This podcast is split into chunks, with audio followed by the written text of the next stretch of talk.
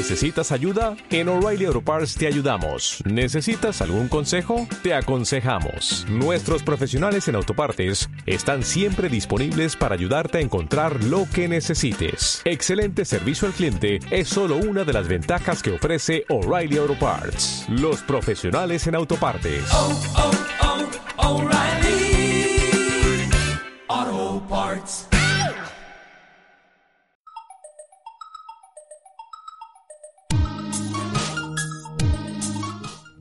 Conectadas. A un mundo online, a la cultura, la historia y la actualidad. ¿Y tú, te conectas? Érase una vez, Once upon a time, Il était une fois.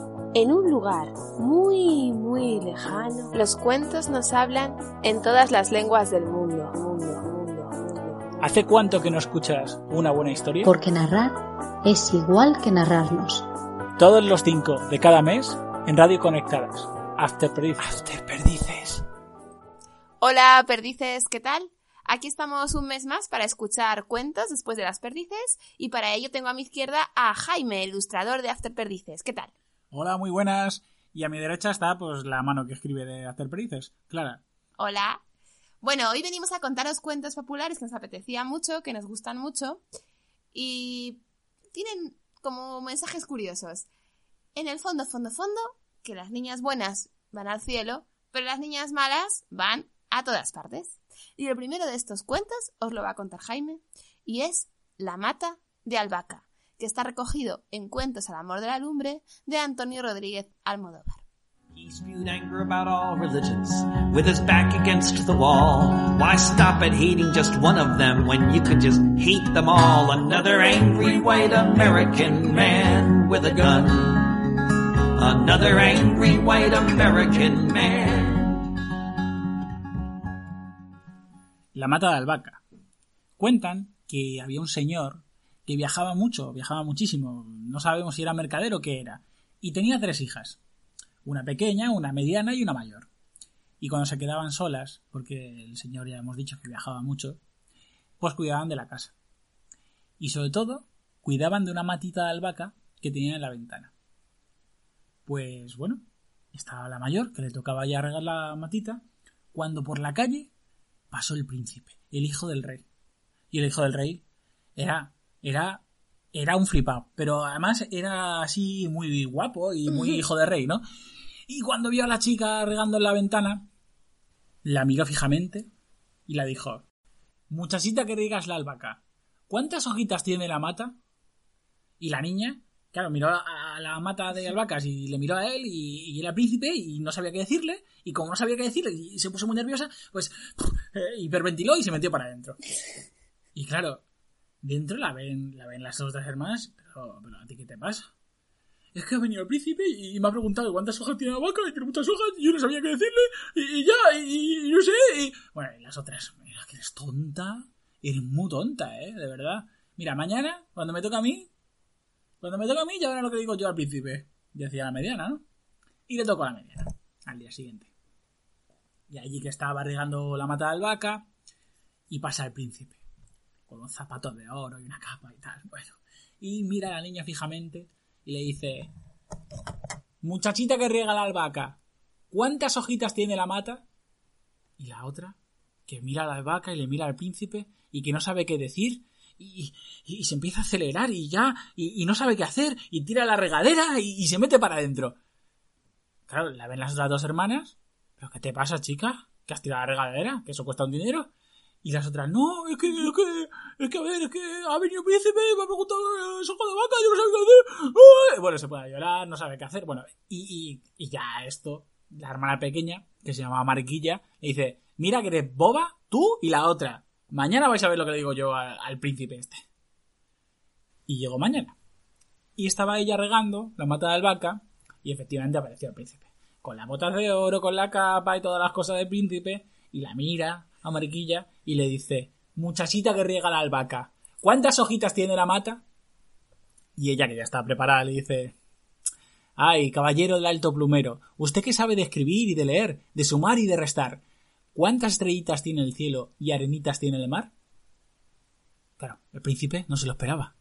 Y, se quedó allí clavado y, no sabía qué decir. Y entonces se empezó a poner ner- nervioso y, enfadado porque es el príncipe y que, le dice la tía esta de la albahaca. Y, ya como no sabía qué decir, pues, se cabrea y se va al palacio.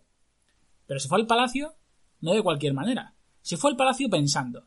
Y pensando que te pensarás allí en cómo vengarse de esta chica. Y se le ocurrió una idea. Me voy a vestir de encajero. Ya verá. Y se fue, al cabo de unos días, a la misma calle. Vestido de encajero, disfrazado. Nadie sabía que era el príncipe. ¡Encajes! ¡Encajes! ¡Encajes, toquillas y todas las cosas que le gustan a las chiquillas! Porque en ese momento le gustaban los encajes a las, a la- a las chavalas de esa edad.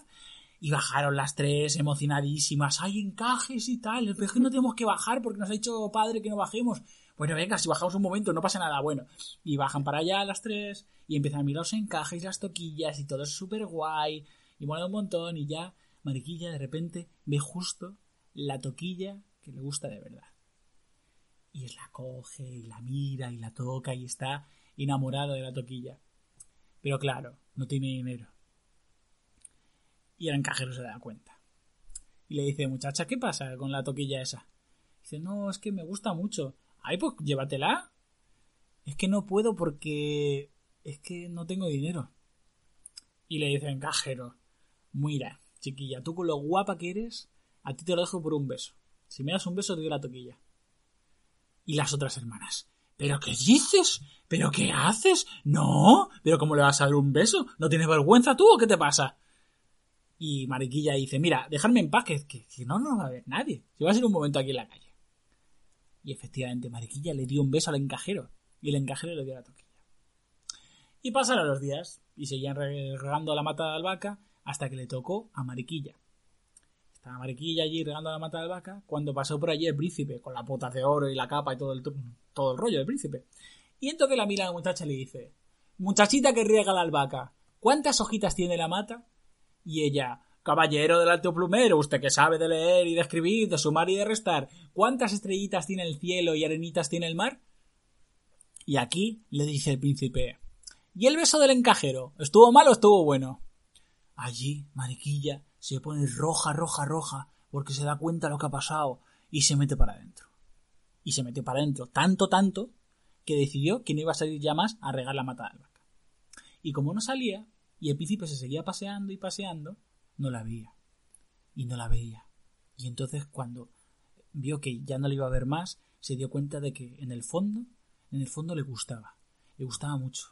Y se puso mal. Se enfermó, se enfermó de amor y se quedó él también en el palacio. Allí en una habitación suspirando porque, porque la echaba de menos. Ah, estaba todo el día en la cama. Ah, ah. Y, y el, claro, el rey y el padre ya estaba preocupado porque dice, este muchacho que no va a haber para nada, que tiene 20 años y está ahí tirado en la cama hecho, hecho mierda, que no puede ser. Y claro, empezó a llamar a médicos y médicos y médicos a ver si le podían curar. Y los médicos allí, le daban ungüentos y le daban cosas, pero no se curaba el príncipe. Seguía en casa allí. Y finalmente el rey mandó tantos pregones a la calle que esto llegó hasta oídos de Mariquilla. Y Mariquilla dijo, esta es la mía. Así que se vistió ya de médico. Y fue vestida de médico hasta la corte. En la corte la recibieron y le dijeron, pero ¿está usted seguro de que puede curar a mi hijo? Mira que tiene un mal muy raro.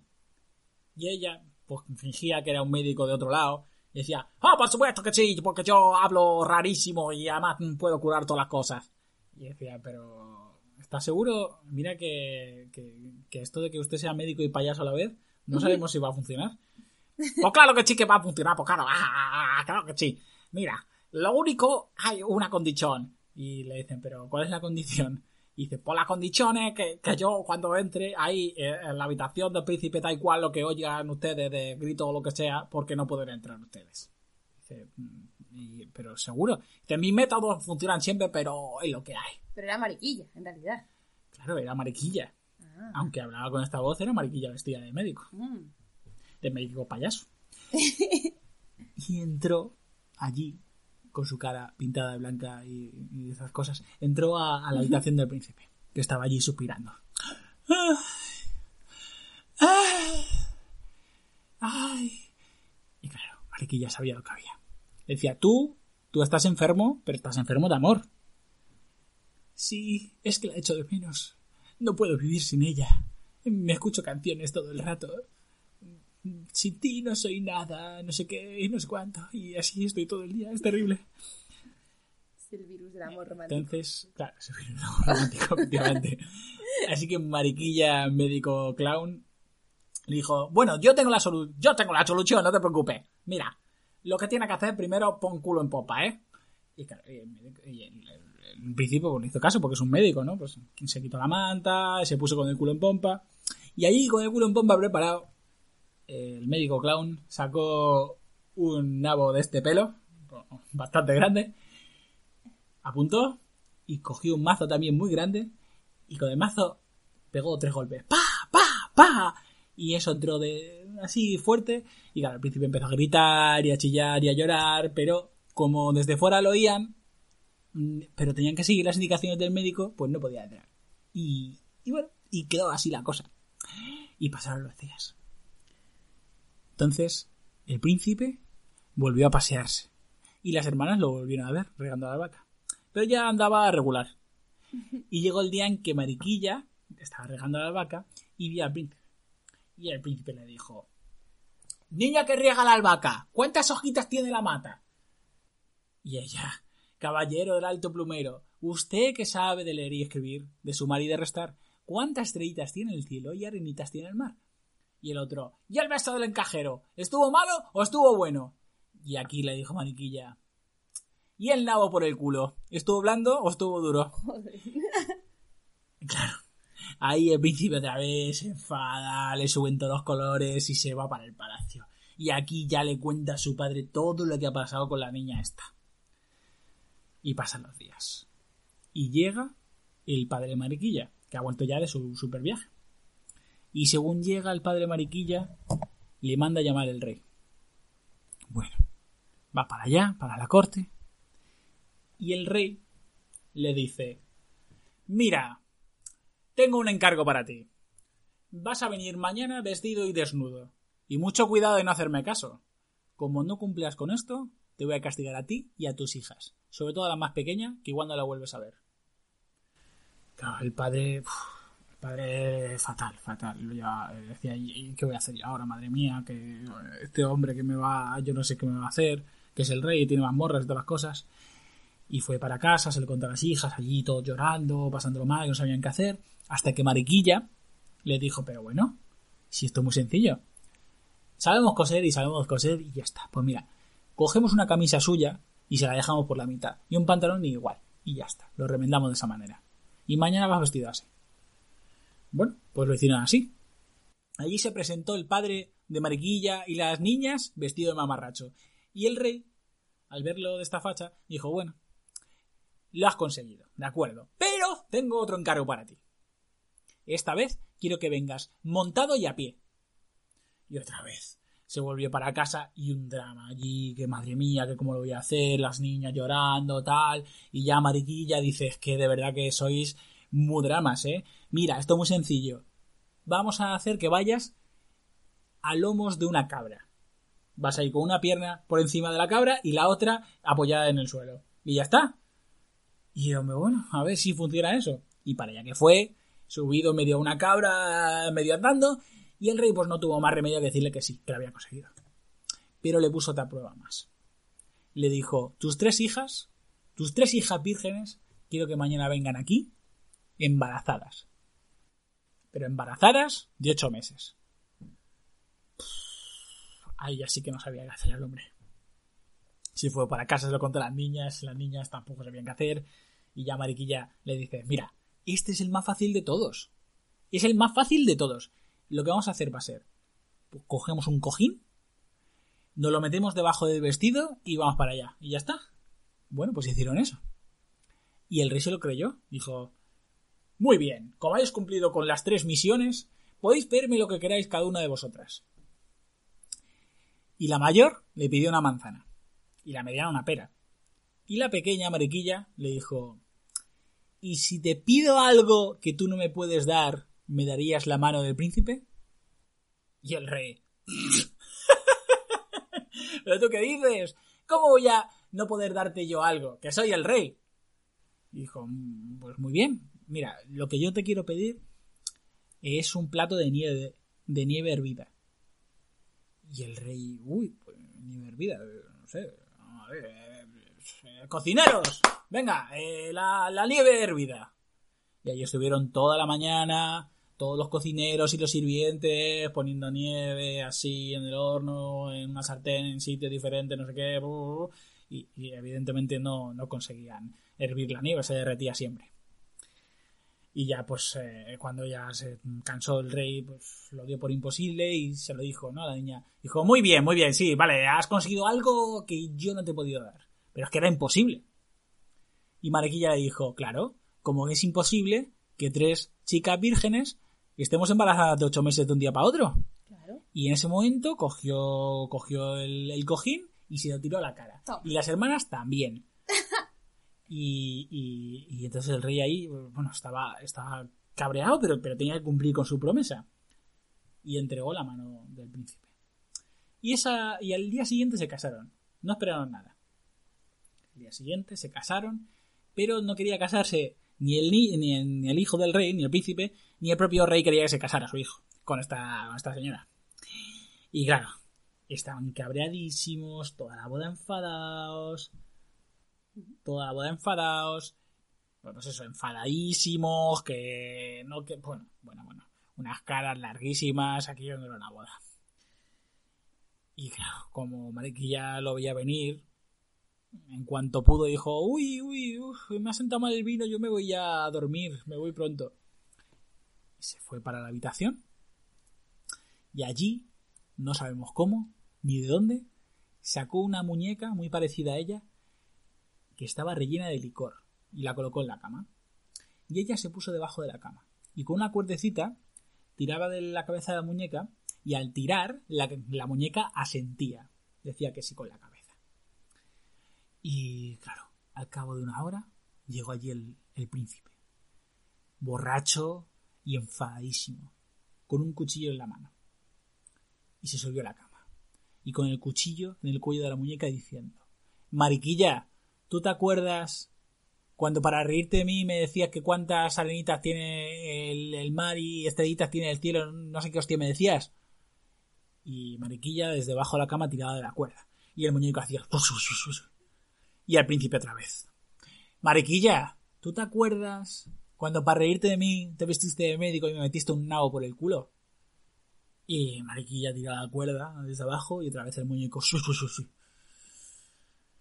Y en ese momento cogió el cuchillo y en ese momento, borracho de todo, de ira y de, de- y de alcohol, ¿Y de cogió el- y de estupidez también, cogió el cuchillo y le pegó tres puñaladas al muñeco. Y el muñeco soltó tres chorros de licor. Y un chorro de licor le dio en la boca.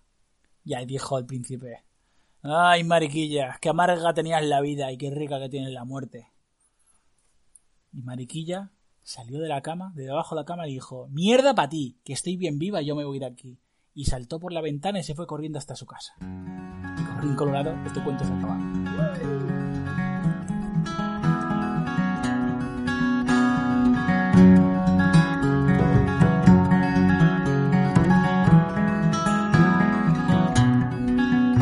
He was 46 years old. He had two parking places. He got angry if one of the residents took one of the visitors. Bueno, qué guay, Mariquilla es mi nueva líder. A mí me encanta este cuento. Es muy Eh, guapo, es muy guapo. Creo que tiene muchas cosas interesantes, ¿no? Le podéis volver a escuchar porque quizás es un poco más largo que lo que solemos contar en el programa. Pero creo que Jaime lo cuenta muy bien y que podéis volver a escucharlo para ver algunas partes diferentes. Y, y ver cómo Mariquilla yo- se enfrenta de alguna manera, yo lo veo así, como al poder, a lo que le dicen, a lo que se supone que queda bien. Y al final pues lo pues consigue ella vencer los obstáculos, ¿no? Que le ponen a su padre, a su familia y a ella misma y, y reírse de- del rey de su padre, de- del príncipe y de su padre, ¿no? De alguna manera.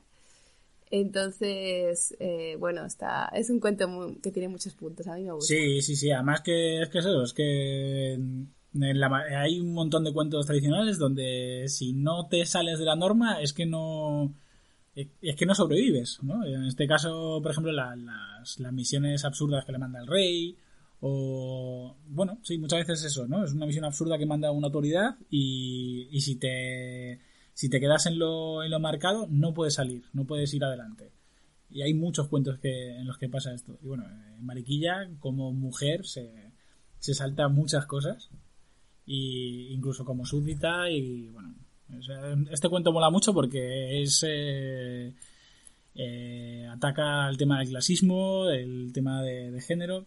A ver, no de la manera en que a lo mejor estamos acostumbrados, no, no podemos pedirle tampoco peras al olmo, pero, pero es muy interesante este cuento.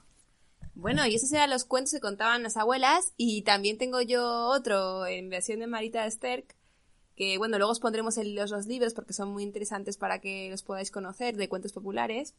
Y este, este seguro que lo conoce Jaime también y quiero que me ayude un poco. ¿Cómo empezaba aquella historia? Había una vez una niña que un día tuvo que ir a casa de su Abuelita. a llevarle pan con leche. Y le dijo a su madre, Hija mía, lleva esta pan y esta jarra de, de leche, eh, que a la abuela le reconfortará. Con el pan bajo el brazo y la jarra de leche en la mano, la hija se puso en camino. En el cruce, antes de adentrarse en el bosque, se encontró con quién. Pues con el lobo. Pues se encontró con el lobo, claro. Claro. Y el lobo le dijo, ¿A dónde vas, niña? Voy a casa de mi abuela a llevarle un poco de pan con leche que está enferma. Qué bien. Dime, bella mujer, muchacha, ¿qué sendero piensas seguir? ¿El de las alfileres o el de las agujas? La niña se quedó pensativa. Era una muchacha, que eso es importante. Aunque tanto las agujas como los alfileres eran afilados y podían hacerte sangrar, existía una importante diferencia. Los alfileres los manejaba cualquiera, hasta la niña más pequeña, pero una aguja ya era cosa de mujeres. Yo iré por el de las agujas, dijo ella. Y el lobo se fue por los alfileres. Por el camino, la niña se entretuvo en coger todas las agujas que encontró. ¿Y qué más se entretuvo que puede coger? No sé, pues cosas de- de- del bosque, ¿no? Porque está en el bosque. Claro, frutas, de todo. Ahí se entretuvo la niña. Entonces, ¿quién llegó antes a la casa de la abuelita? Pues llegó El lobo. el lobo. Llamó a la puerta. Soy yo, tu nieta. ¿Qué voz tan grave tienes, niña? Es que estoy resfriada. ¿Me abres? Traigo pan caliente y leche recién ordeñada. Solo tienes que empujar la puerta, hija. La sujeta una pajita húmeda. El lobo empujó y una vez rota la brizna de paja, pudo entrar. Antes de que la anciana le diera tiempo a reaccionar, el lobo se la comió. ¡Guau! ¡Ay! Pese a su glotonería, el lobo guardó un poquito de carne de la abuela en una cazuela y la puso arriba. Se metió en la cama y se arropó hasta la barbilla. Por fin llegó la niña. Abuela, soy yo, tu nieta. Traigo pan caliente y leche fresca. Solo tienes que empujar la puerta. La, su- la, la sujeta una pajita húmeda. ¿Dijo quién? El lobo. Eso es. Abuela, ¿qué le dijo a Pelucita? ¿Qué voz más grave tienes? Es que estoy resfriada, hija. Venga, entra. La niña empujó la puerta y una vez rota la brizna de paja húmeda, entró. Toma, abuela, pan y leche te reconfortará. Déjalo todo en la despensa, hija. Tengo mucha hambre y sed. En la despensa hay una cazuela con carne. Sírvete. La muchacha atizó el fuego, sacó la cazuela de la despensa, la colocó sobre el fogón y removió la carne. Y llenó un vaso de vino. Probó un trocito de carne y tomó un sorbo de vino. Pero en cuanto hubo engullido el primer bocado, el gato maulló. ¡Miau! ¿Pero qué está comiendo? Los pechos de su abuela. La niña alzó la, vis- la vista. ¿Pero qué dice el gato, abuela? ¿No me entero? Bah, está pidiendo que le des algo como todos los gatos. La niña le arrojó un trozo de carne, pero el gato salió escopetado. Tengo mucho sueño, abuela. Pues quítate la ropa y acuéstate conmigo. ¿Dónde dejo el delantal? ¿Dónde crees que lo dejo? Pues no sé. No sé, en la entrada o dónde. El lobo le dijo, échalo al fuego, ya no hace falta el delantal. ¿Y dónde dejo la falda? Échala al fuego, ya no hace falta. ¿Dónde dejo la blusa? Échala al fuego, ya no hace falta. ¿Dónde dejó las enaguas? Échalas al fuego. ¿Dónde dejó los calcetines? Échalos al fuego, ya no te hacen ninguna falta. ¿Y dónde dejó los zapatos? Échalos al fuego, no hacen ninguna falta. ¿Dónde dejó las braguitas? Échalas al fuego. La hija, la niña, estaba completamente desnuda. Debajo de la sábana reinó el silencio. Ven aquí conmigo, que tengo mucho frío. La niña se deslizó en la cama y se acurrucó contra su abuela, la que creía que era su abuela. Y aquí le dijo las famosas frases, ¿no? Abuela, qué de pelos tienes. Como todas las mujeres que han vivido mucho, hija mía. Abuela, qué uñas más afiladas tienes. Como todas las mujeres que han trabajado mucho, hija. Abuela, qué hombros más anchos tienes. Como todas las mujeres que han cargado mucho. Abuela, qué pecho más plano tienes. Como todas las mujeres que han amamantado muchos niños. Pero qué orejas más grandes tienes. Son para. Oírte mejor. ¿Qué dientes más grandes tienes? Son para comerte mejor. En ese momento, la niña se dio cuenta de que algo no iba bien. Ay, abuela, me hago pis, déjame salir un momento. Hazlo en la cama, no importa. No, abuela, necesito salir. No te ha dado nada. De acuerdo. El lobo ató el extremo de una cuerda al tobillo de la niña y sujetó el otro extremo con la garra. Vete, si te escapas lo notaré enseguida. Una vez fuera, la niña ató la cuerda al ciruelo que crecía en el corral, al árbol. El lobo, impaciente porque la niña no volvía. ¿Todavía no has terminado? Me estoy dando prisa, abuela. El lobo tiró de la cuerda. Al encontrar que había algo, se quedó tranquilo. ¿Todavía no has terminado, nieta mía? Tiró de nuevo de la cuerda. Encontró resistencia, pero no hubo respuesta. El lobo salió corriendo y comprobó que la niña se había- le había engañado y se había marchado. Ya corría y corría, corría, corría la muchacha, hasta alcanzar un río. En ambas orillas las lavanderas estaban lavando paños blancos. Por favor, ayudadme a pasar al otro lado antes de que me coma el lobo. Las lavanderas de una ribera arrojaban el paño más grande a sus compañeras de la otra orilla, y juntas tensaron la tela sobre el agua. ¡Cruza, hija! Al llegar al mismo río, el lobo preguntó a las mujeres ¿Qué estáis lavando? Pañales para unos y mortajas para otros.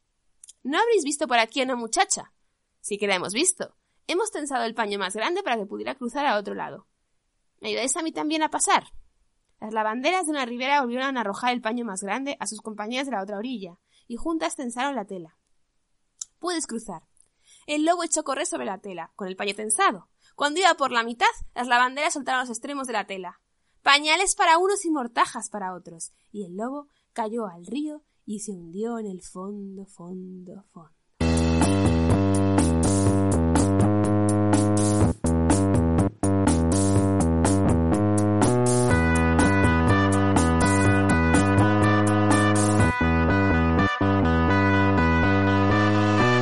Bueno, ¿qué te ha parecido, Jaime? Tiene partes diferentes, ¿eh? Sí, sí, la verdad que cambia un poco, cambia un poco. Pero este, este es el más fiel, ¿no? Bueno, es una versión basada en los más originales, los más antiguos que se conservan de la Edad Media de Francia, de, de la famosa caperucita, que lo de la caperucita lo pusieron después. Ujú. Eh, pero bueno, es muy interesante, que tiene varias cosas eh, que sí que tienen que ver con ese paso a, a la adolescencia y, y esos lobos que acechan, ¿no? Que realmente aquí está claro lo que es el lobo, ¿no? Y lo que quiere hacer con la niña. Entonces es interesante. Y luego también, pues, eh, cómo le ayudan esas lavanderas, que en este caso, pues, eh, Marita las coge de la tradición de Francia, de, parece que de Normandía. Y cómo la niña en realidad sale corriendo sola y se salva sola con su astucia, atando la cuerda a un árbol. O sea que no hay ningún cazador que tenga que salvar ni nada parecido. Y evidentemente sí que es un poco más duro en que evidentemente el lobo pues, pues ha comido a la abuela, eso no, no cambia. Pero bueno, se libra de él y, se, y las lavanderas hacen que se ahogue.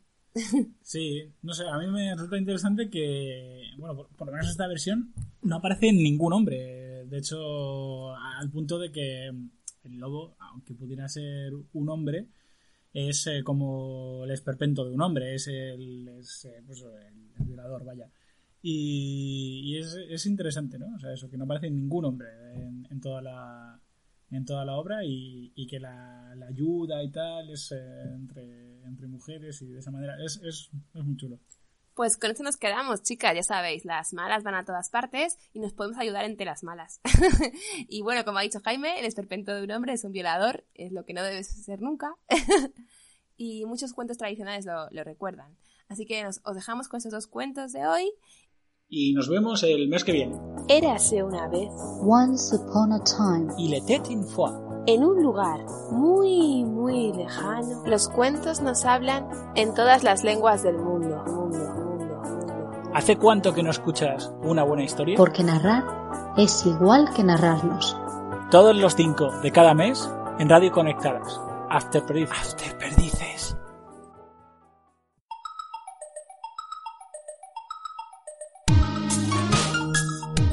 Radio Conectadas, a un mundo online, a la cultura, la historia y la actualidad. ¿Y tú? ¿Te conectas?